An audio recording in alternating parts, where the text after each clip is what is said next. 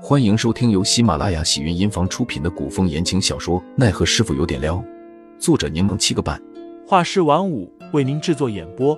一场古言爱情、官场恩怨的大戏即将上演，欢迎订阅收听。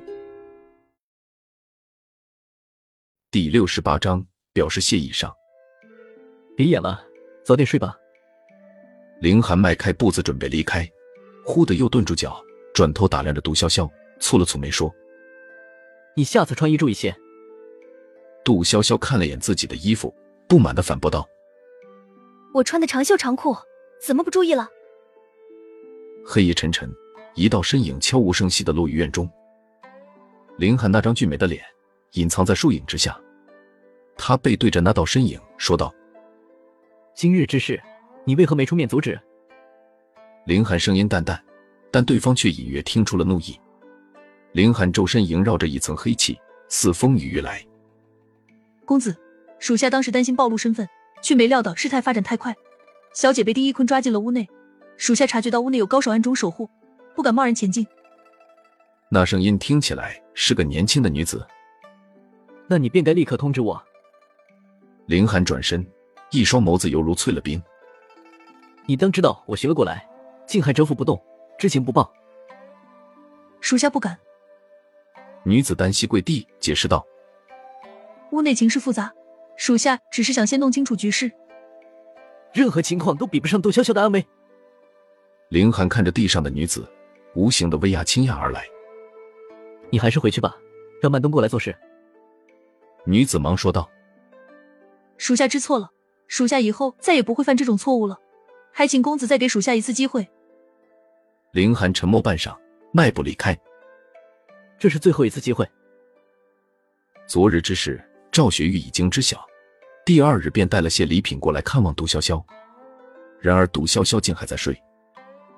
赵雪玉以为杜潇潇受了打击，所以不愿意见人，放下礼品准备离开时，杜潇潇醒了。小峰引赵雪玉进了杜潇潇的闺房，杜潇潇一边洗漱，一边让赵雪玉随便坐。待赵雪玉饮完一杯茶，杜潇潇已经洗漱穿戴好。他一边吃软糯的瘦肉粥，一边好奇的询问赵雪玉怎会过来找自己。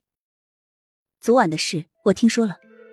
杜潇潇见赵雪玉神情凝重，笑了笑。因为这事啊，我昨夜喝的太多，都记不太清了。赵雪玉知道杜潇潇心大，没想到对方心这么大。女子毁节这种事，即使是在这个风气比较开放的朝代，依旧敏感。而杜潇潇还未出阁，此事若宣扬出去。只怕会成为一辈子的污点，永远被诟病。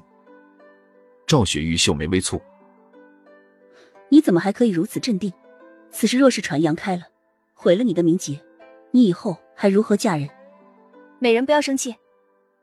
杜潇潇放下手中的碗，笑着说：“第一，那猪头侵犯未遂，所以我还是清清白白的姑娘。第二，我听闻昨夜我是被宁侯搭救，才逃过一劫，而听雨轩又是个办事严密的场所。”此事又只有在场几人知道，涉及的都是高官重臣，那自然无人敢宣扬出去。第三，就算此事不小心传扬出去了，那我还有证人啊！我让宁侯给我作证，证明我还是清白之身。我看谁敢去向宁侯求证？杜潇潇的一番话让赵雪玉眉头舒展开，她问：“你不怕我把此事当做情报卖了出去？你不会，你这么爱我，怎么会做出这种事呢？”杜潇潇出言调戏了下赵雪玉。再说了，我不过是一介平民，这样的情报能有什么价值？赵雪玉却说道：“那可不一定，所有的情报都有其存在的价值。”哦。杜潇潇点头。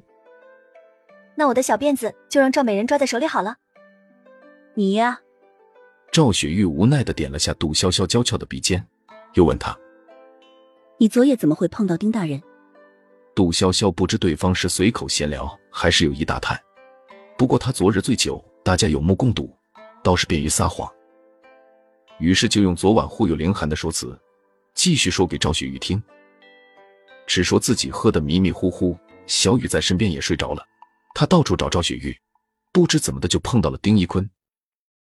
他好像让我找黄英姐姐，但我喝的太多，也许说话语气不太好，所以导致他恼羞成怒，竟拿我出气。好在当时毒潇潇确实是在赵雪玉闺房附近，此话也没什么可疑之处。听众老爷们，本集已播讲完毕，欢迎订阅专辑，投喂月票支持我，我们下集再见。